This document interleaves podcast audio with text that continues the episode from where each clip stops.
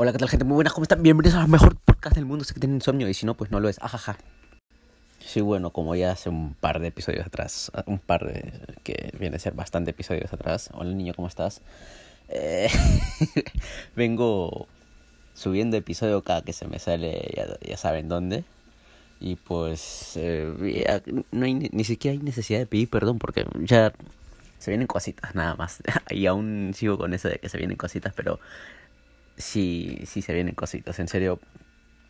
Mm, está, está, interesante lo que se está viniendo, en serio. Está, se vienen cositas. Es lo que puedo decir por ahora.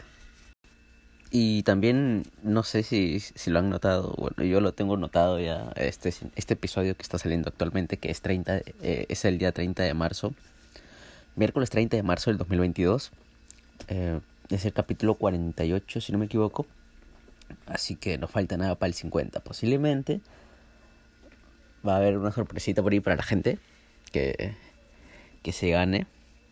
Fácil va a haber algo por ahí. No, no voy a decir qué cosa ni nada.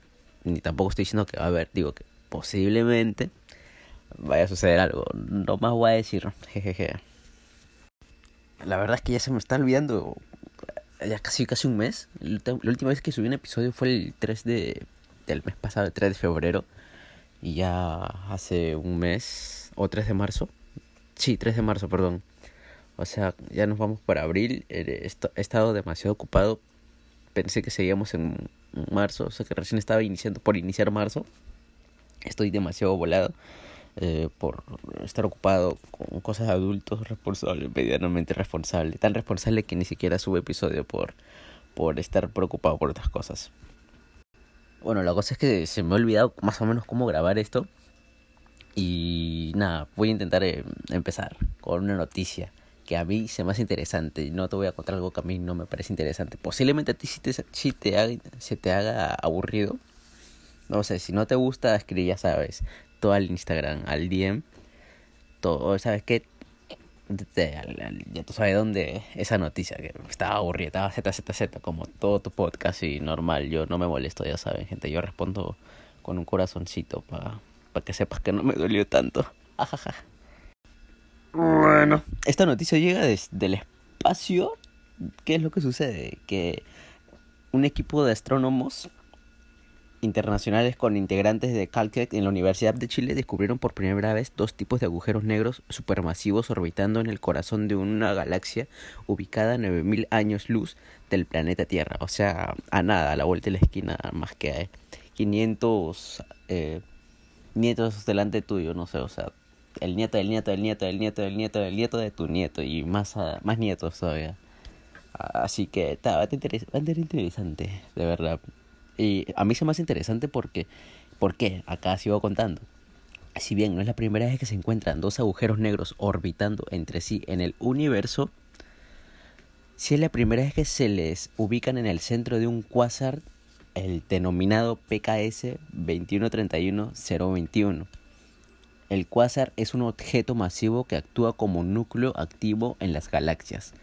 En el centro del cuásar se puede encontrar un agujero negro rodeado de un disco de material supercaliente, el cual es absorbido por el mismo agujero. O sea, está, está potente, la verdad.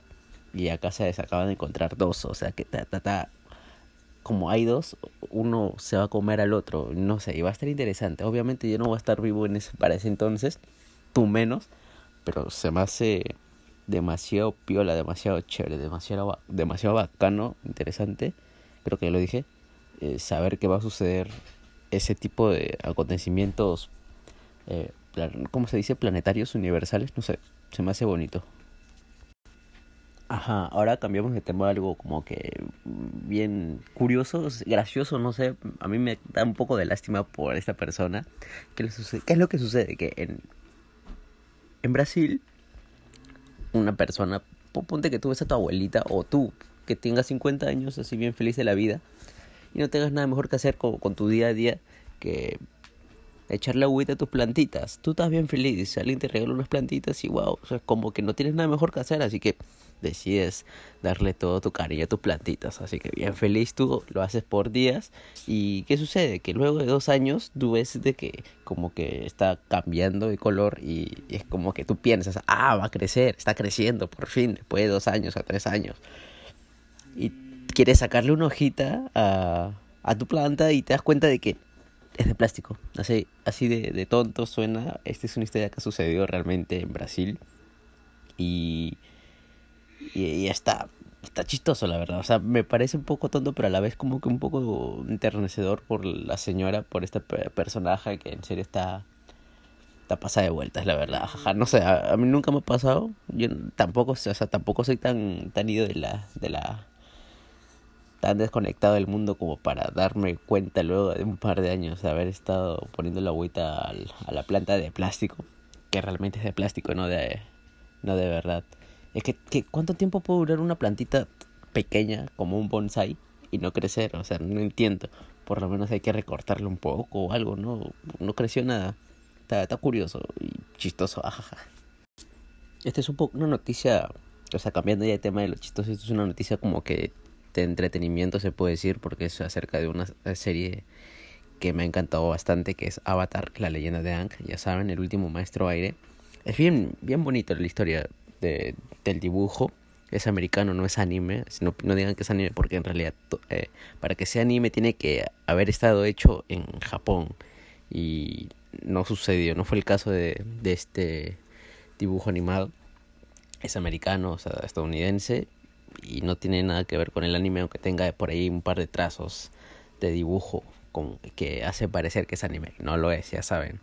¿Qué es lo que sucede? Que ya saben que el la leyenda de Ankh acabó, luego sacaron como que la leyenda de Korra y todo piola. A mí me gustaron las dos, cada uno tiene su, su esencia muy distinta porque son como que eh, el avatar tiene que salvar al mundo, tiene que traer estabilidad al mundo, que o sea, tiene que evitar las guerras y todo eso, pero es como que muy diferente el uno del otro y me gustó bastante, la verdad. Y hace poco, bueno, en realidad hace un par de añitos, sacaron como que una novela ligera, se puede decir, una novela de Kyoshi, que, que es una, eh, un avatar, fue un avatar pasado.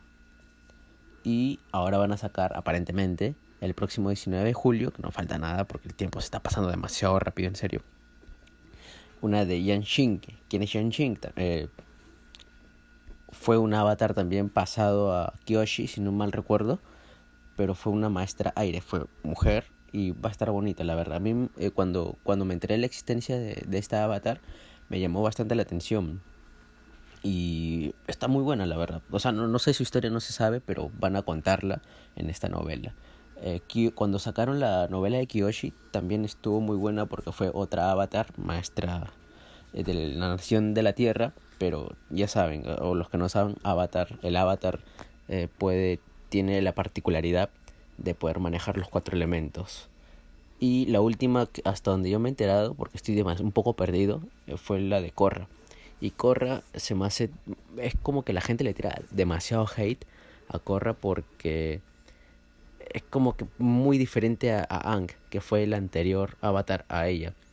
Y me gustó la historia porque es como que un poquito más cruda de cómo ella quiere hacer el bien, pero la gente no, no le deja hacer el bien y tiene que luchar con su sexualidad, con, con las naciones, consigo misma también, con todo y, y se me hace interesante. Y es muy buena, la verdad, yo la recomiendo.